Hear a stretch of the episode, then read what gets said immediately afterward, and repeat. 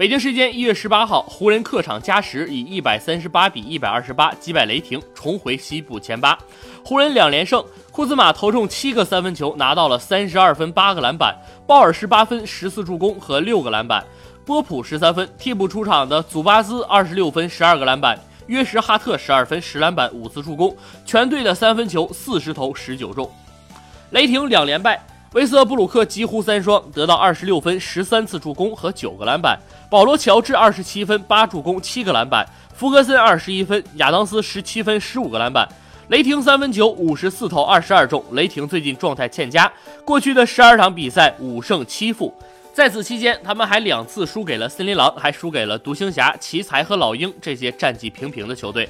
防守下降是他们输的主要原因。败给老鹰的比赛，他们甚至丢了一百四十二分。在这十二场比赛中，他们平均每场丢一百一十五点七分，比赛季平均高了近十分。